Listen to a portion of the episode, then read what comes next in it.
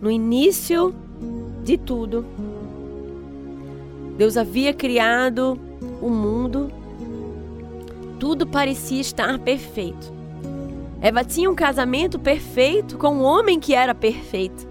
Ela estava no jardim perfeito, sem ervas daninhas, sem confusão, sem brigas. O céu estava sempre azul, as flores brotavam coloridas, deslumbrantes.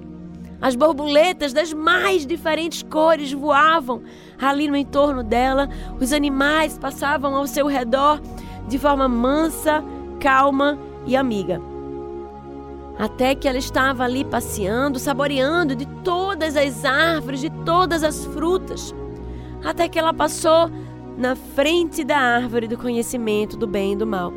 Daquela que Deus havia dito que ela não deveria comer. E então chega a serpente. E de repente a serpente começa a conversar com Eva, puxar assunto com Eva. E ela começa a proferir mentiras e, e, ela distorce a verdade que Deus havia dito a Eva. E ela diz assim: Olha, não é verdade que Deus disse que de nenhuma árvore deverias comer? Deus não disse isso. Deus disse que apenas de uma árvore ela não deveria comer. Ela diz: Não, Deus disse que nós não deveríamos comer de uma árvore.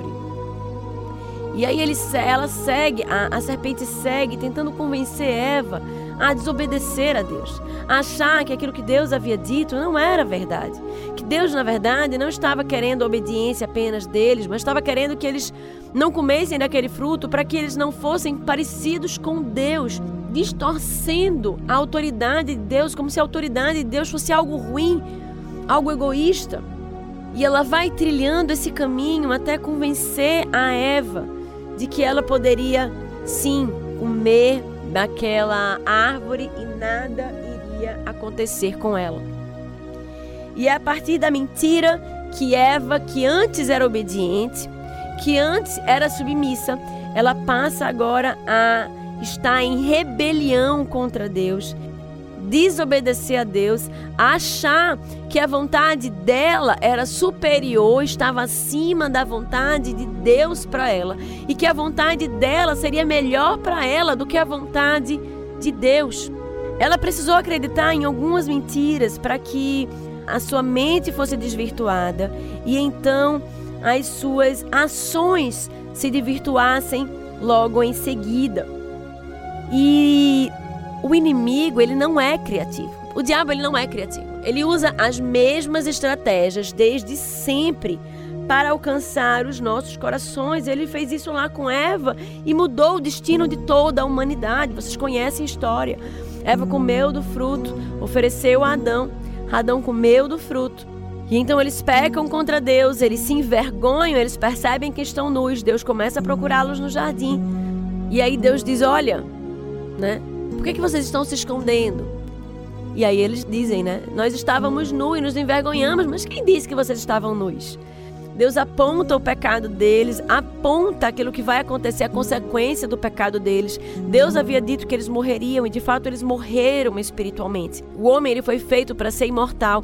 Eles foram expulsos do paraíso e agora passaram a ter que viver em decorrência da consequência do seu pecado ao longo de toda a história, nós temos visto pessoas que são aquelas que proferem mentiras, os instrumentos do Satanás, né, que fazem o papel da serpente, proferindo mentiras para derrubar o máximo de pessoas possível, porque é isso que o diabo quer, carregar o máximo de pessoas consigo para o inferno. Eu quero convidar você a abrir 2 Pedro 2, versículo 1. Fica lá no finalzinho do Novo Testamento. 2 Pedro 2, versículo 1 até o versículo 19. Aqui Pedro né, estava falando para a igreja. Naquele momento ali, Cristo havia acabado de vir, tinha, ao ser assunto aos céus, tinha mandado os discípulos proclamarem a verdade do Evangelho, né? E todos os livros do Novo Testamento são os apóstolos orientando a igreja em como viverem uma vida por Deus e para Deus e direcionando aqui as cartas para as igrejas que haviam surgido, algumas de gentios, outras de judeus. E aqui Pedro está falando para os judeus. No passado surgiram falsos profetas no meio do povo, como também surgirão entre vocês falsos mestres. Quando você vai ler as cartas de Paulo, em todas as cartas dele, ele também adverte sobre falsos profetas. Esses introduzirão secretamente heresias destruidoras, chegando a negar o soberano que os resgatou, trazendo sobre si mesmos repentina destruição. Muitos seguirão os caminhos vergonhosos desses homens, e por causa deles será difamado o caminho da verdade. Em sua cobiça, tais mestres eles explorarão com histórias que inventaram. Há muito tempo a sua condenação paira sobre eles e a sua destruição não tarda. Pois Deus não poupou os anjos que pecaram, mas os lançou no inferno, prendendo-os em abismos tenebrosos a fim de serem reservados para o juízo. Ele não poupou o mundo antigo quando trouxe o dilúvio sobre aquele povo ímpio, mas preservou Noé, pregador da justiça, e mais sete pessoas. Também condenou as cidades de Sodoma e Gomorra, reduzindo-as a cinza, tornando-as exemplo do que acontecerá aos ímpios. Mas livrou Ló, homem justo que se afligia com o procedimento libertino dos que não tinham princípios morais. Pois vivendo entre eles todos os dias, aquele justo se atormentava em sua alma justa por causa das maldades que via e ouvia.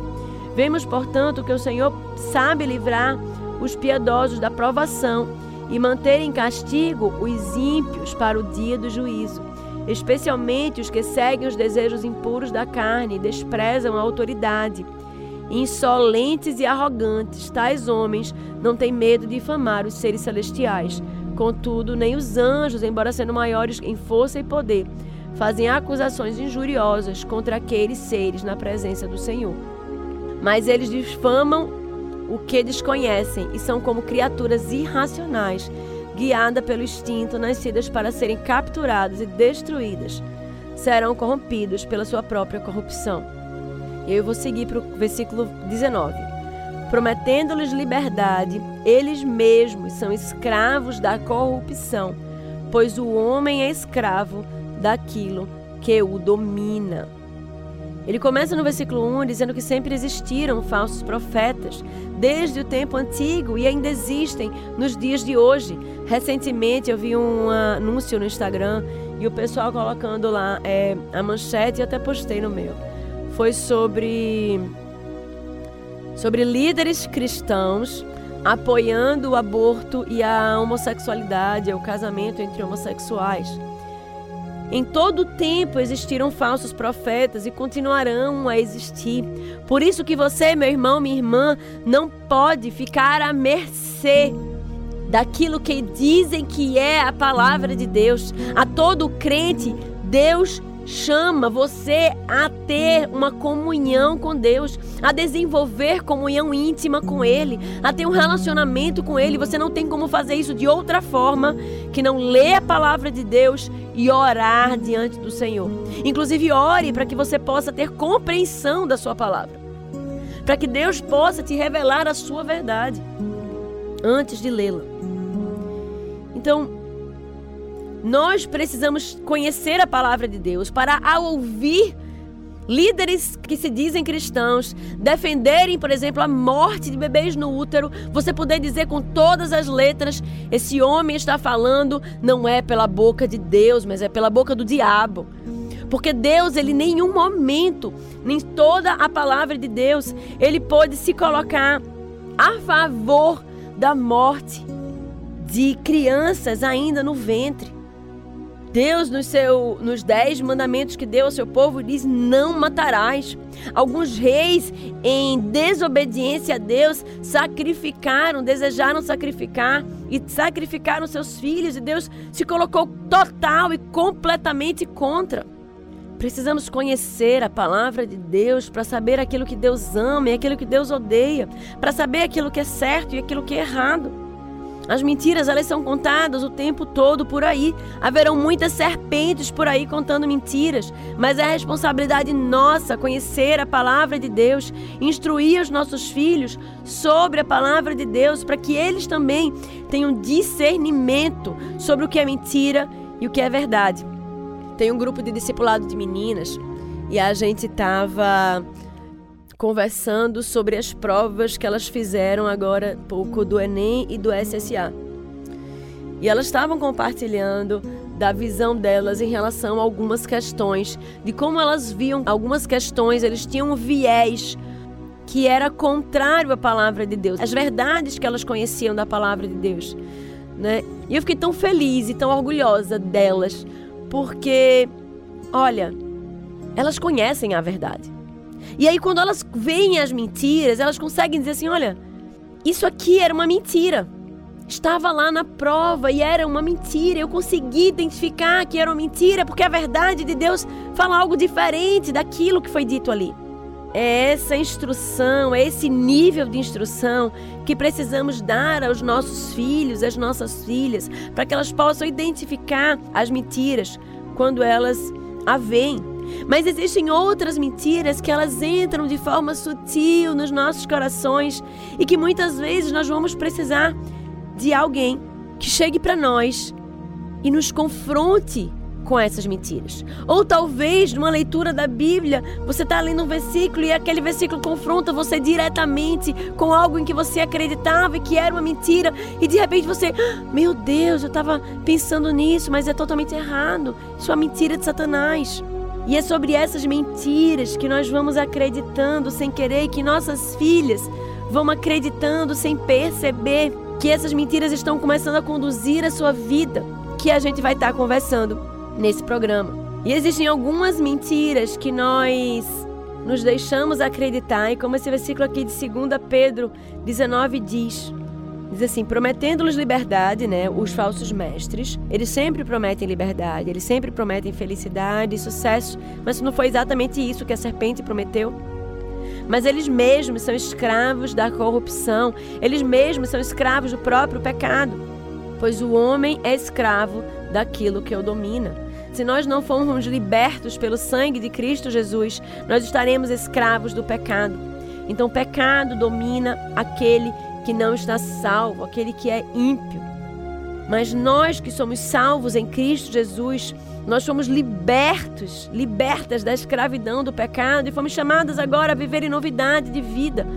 Uma vida em abundância, uma vida justa que nós podemos viver somente pela graça e pela misericórdia de Deus, que nos constrange do nosso pecado, que nos conduz ao arrependimento e que nos ajuda na luta contra esse pecado, para que nós não mais vivamos de acordo com a nossa carne, mas de acordo com a vontade de Deus, e é essa luta que as nossas filhas também travam. Esses livros, eles tratam de uma pesquisa que foi feita por Nancy DeMoss. Ela começa a pesquisar sobre mentiras que as mulheres acreditam. E aí ela conversa com várias mulheres cristãs, várias mulheres que estão dentro da igreja. E ela identifica algumas mentiras das mulheres. Depois ela muitas mulheres pediam para que ela fizesse também algo referente às meninas, às garotas, porque elas queriam trabalhar essas, essas mentiras, elas foram tão importantes serem tratadas na vida dessas mulheres que ela pediu para que ela fizesse o mesmo com meninas mais novas, né, para que elas pudessem trabalhar isso com suas filhas. Então ela faz isso e aí dessa pesquisa de mais de mil adolescentes lá nos Estados Unidos surgiu 25 mentiras, né, que são tratadas. Então são mentiras sobre Deus, são mentiras sobre si mesmas, são mentiras sobre rapazes. Então a gente vai estar tá tratando algumas dessas mentiras aqui hoje. Uh, a gente vai falar sobre as mentiras sobre Deus. A primeira mentira é que Deus não é o bastante. Mas quando é que nós acreditamos nisso? Quando nós estamos reclamando, por exemplo, de qualquer coisa. Quando nós estamos reclamando de qualquer coisa, nós dizemos: Olha, Deus não é o bastante para mim. Eu preciso de mais. Eu preciso que o meu casamento seja melhor. Se, se ao menos o meu casamento fosse melhor, tudo estaria bem. Eu precisava ter mais amigas. Se eu tivesse mais amigas, tudo estaria bem. Ah, mas se eu não tivesse tanto trabalho para fazer, tudo estaria bem. Se eu pelo menos se recebesse aquela promoção que eu tanto anseio, tudo estaria bem. Ou se eu tivesse aquele carro melhor, tudo estaria bem. Ou se eu pelo menos pudesse viajar nas férias, tudo estaria bem.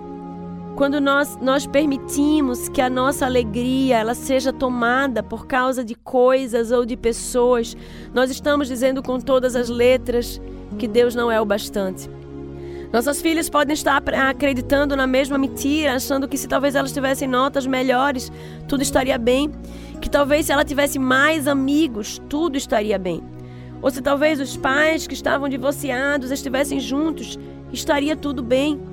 Estamos o tempo todo trilhando esse caminho, dizendo e proclamando para nós mesmos que Deus não é o suficiente quando abrimos a nossa boca a reclamar.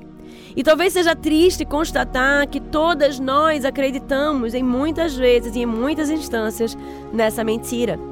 Deus não é o bastante, porque constantemente nós nos percebemos reclamando, constantemente nós nos percebemos tristes, chateadas, ao invés de estarmos alegres e com o coração grato diante de Deus por tudo que Ele tem feito por nós.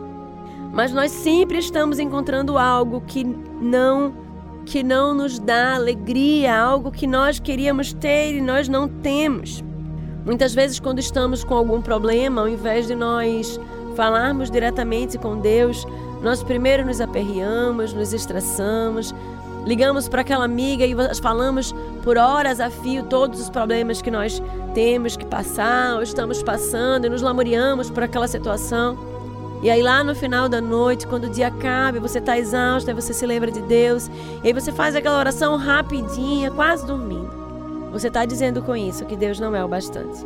Você precisa se mover de todos os lados, você precisa se angustiar, você precisa se estressar, você precisa passar horas a fio com aquela sua amiga que não tem poder nenhum para fazer absolutamente nada, mas que vai estar tá ali lhe ouvindo. Mas você não se lembra que Deus, ele é total e completamente suficiente para resolver qualquer problema. E ele diz mais, olha, eu sou capaz de fazer infinitamente mais do que você pediu ou você pensou. Mas muitas vezes a gente não se lembra de colocar as nossas dificuldades diante de Deus em primeiro lugar. A gente vive hoje numa sociedade completamente vitimista.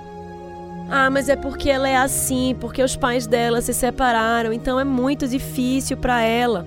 E aí você justifica o fato de a menina não estar tão bem na escola. E aí você diz que ela é uma pobre coitada, porque afinal de contas os pais dela se separaram e é muito difícil para ela.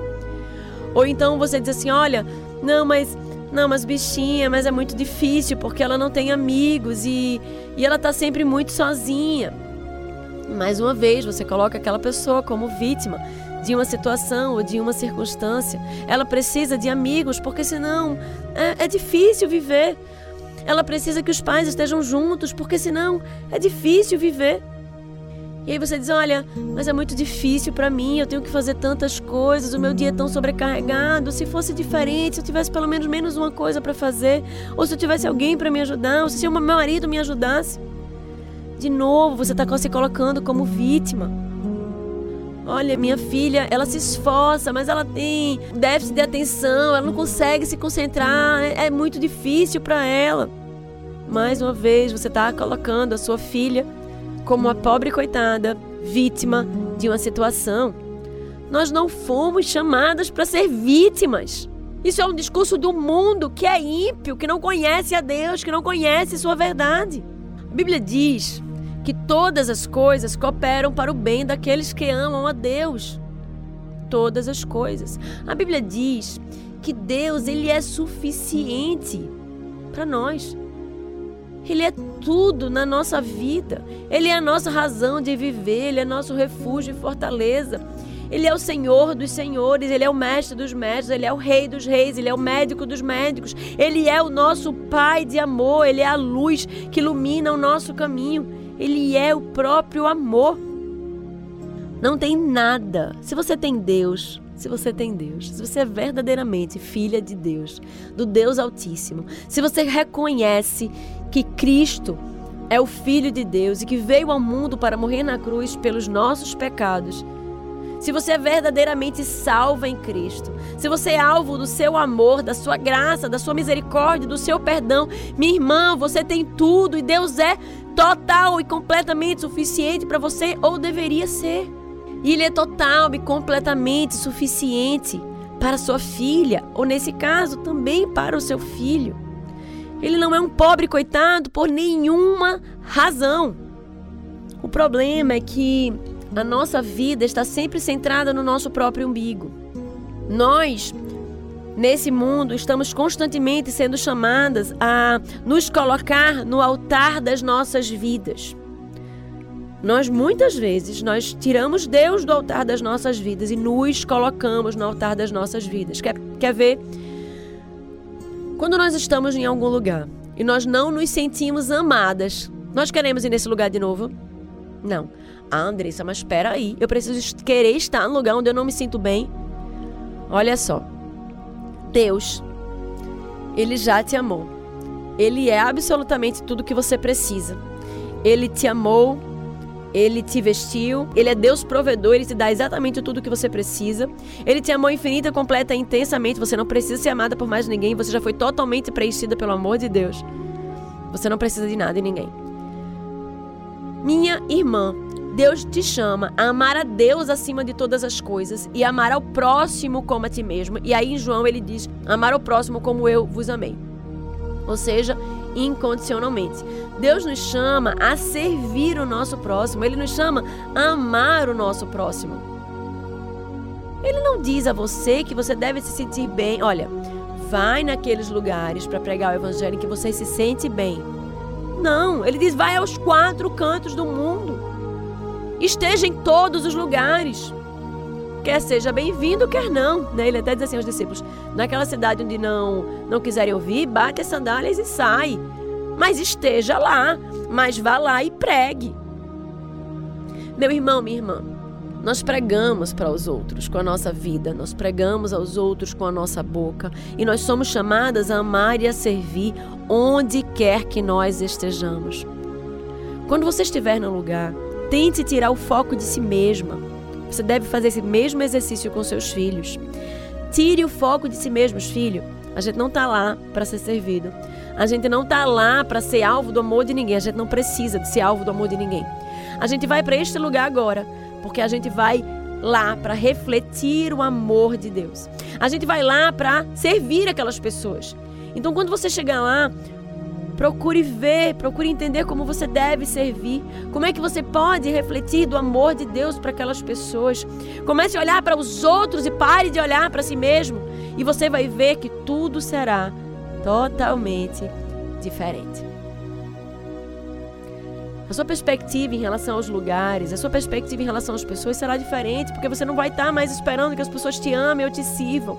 Você vai estar preocupado em amá-las e servi-las e automaticamente, consequentemente, você se sentirá amado. A Bíblia diz que é melhor dar do que receber, e quando nós nos colocamos na posição de dar, quando nós obedecemos a Deus de forma geral, tudo se transforma, tudo se faz novo, e podemos viver vida abundante, alegre, feliz, graciosa, nos sentindo amados como somos amados nos sentindo alegres, porque Deus nos chama à alegria. E nós encontramos alegria quando vivemos uma vida em obediência a Deus. Então, a primeira mentira que eu quero tratar com você hoje, nós trataremos outras mentiras nas próximas semanas. A mentira de que Deus não é o bastante na sua cabeça. Ela precisa ser trocada pela verdade de que Deus ele é total e completamente suficiente. Quando você tiver um problema, não corre para ligar para aquela melhor amiga, para que você possa desabafar com ela e se lamuriar porque você está vivendo aquilo. Dirige seus pensamentos a Deus e diz: Senhor, tem misericórdia de mim. Me ajuda a caminhar em fé. Senhor, não me deixa perder a minha alegria, porque Tu és a minha alegria. Senhor, me ajuda a vencer essa dificuldade, me ajuda a vencer esse problema. Me dá sabedoria para tomar as decisões e fazer as escolhas certas aqui nesse lugar. Me dá sabedoria para saber o que falar e como falar, se for essa a situação. Se coloque diante de Deus, humildemente, reconhecendo, Senhor, eu estou aqui diante de Ti. Eu não posso fazer nada, eu tenho muitas limitações, mas Tu és o Deus que pode todas as coisas. Tu és o Deus que me promete, que dizes ser capaz, e eu creio nisso, que Tu podes fazer mais do que eu estou pedindo ou pensando. Então opera, Senhor, opera grandes obras na minha vida. Opera, Senhor, nessa situação. Faz o milagre acontecer aqui. Ele é o teu amigo, ele está ali. Ele quer te ouvir, ele quer que você se derrame diante dele. E ele quer te dar esse presente. Ele quer fazer infinitamente mais do que você pediu ou pensou. Ele quer te abençoar, ele quer derramar bênção sobre a sua vida. E ele vai fazer isso quando você o buscar, quando você pedir, quando você se derramar diante dele com humildade. Para de reclamar. A Bíblia diz que Deus abomina os murmuradores. Deus diz: olha, seja grato em todo tempo, em tudo dai graças. Você não precisa de nada para ser feliz. Deixa eu dizer, tem muita gente que acha que precisa do marido ou da esposa para ser feliz. Nós não precisamos do nosso marido da esposa. Nós devemos viver como se a felicidade dele dependesse de você. O marido deve fazer tudo para agradar a esposa, a esposa deve fazer tudo para agradar o marido, mas a felicidade de vocês não dependem um do outro. Dependem de Deus, única e exclusivamente. Nós não dependemos de absolutamente nada. Deus é tudo na nossa vida. Quando por acaso, em algum momento do dia, você quiser cair em murmuração de novo, que você quiser reclamar, se você quiser se sentir vítima de novo, você vai orar a Deus e vai dizer: Senhor, não. Não me permite me sentir assim, porque o Senhor não me chamou para ser vítima. Eu sou filha do Rei, filha do Deus Altíssimo, que eu possa me comportar como tal, que eu possa pensar como tal agir como tal e sentir como tal. Me ajuda a ser protagonista, a ser instrumento de bênção na vida das pessoas, porque tu já me deste tudo o que eu preciso. Essa verdade, minha irmã, precisa estar latente no seu coração. Não é fácil, nós precisamos lutar contra o nosso pecado. Por isso que estou aqui junto com você. Um dia alguém me disse isso. E foi uma virada de chave na minha vida. E a partir de então, não é que eu não caí mais, eu continuo caindo. Mas agora eu sei a mentira em que eu acredito. E eu sei a verdade que ele me liberta dessa mentira. E é essa verdade que você precisa estar cravando no seu coração e cravando no coração dos seus filhos. Sempre que vierem reclamar de alguma coisa, por que, que você está reclamando? Faça com que ele olhe em volta e vejam as bênçãos de Deus. Eu tenho estado nesse exercício muito grande com o Natan em casa. Pequenininho. Tá fazer três anos ainda. Mas tem reclamado muito. Estava até compartilhando com meus pais hoje. Ele começa a reclamar e eu fiz, filho, por que, que você está reclamando? Sua mãe está aqui do seu lado, sua mãe que ama você, eu estou aqui brincando com você. Você acabou de jogar bola com seu irmão, você acabou de visitar os seus avós. Então eu vou trazendo para ele as bênçãos do Senhor. Deus tem cuidado de você, filho. Deus quer que você seja grato, seja alegre. Se alegre com as coisas que Deus tem te dado. Se alegre com as bênçãos de Deus na sua vida. Ele é pequenininho, então a gente vai desse jeito. Com os mais velhos, a gente já pode trazer de forma mais né, profunda. E com ele também já poderia. Né? Olha, Cristo morreu na cruz por nós, filho. Por que, que você está reclamando? A gente estava condenado à morte e hoje a gente tem esperança na vida eterna. Hoje a gente estava escravo, a gente é livre. A gente estava no escuro e agora a gente tem uma luz que ilumina o nosso caminho. A gente estava perdido em desgraça e agora a gente tem um Deus que é nosso refúgio e fortaleza. Filho, vamos se alegrar. Vamos ser gratos a Deus por aquilo que Ele tem nos dado. Nós podemos nos esforçar e lutar para vivermos algo melhor, mas precisamos ser gratos por aquilo que Ele tem nos dado até aqui. Que Deus tenha misericórdia de nós e nos ajude neste caminho, que sejamos gratos e que possamos crer na verdade de que Ele é suficiente. Amém?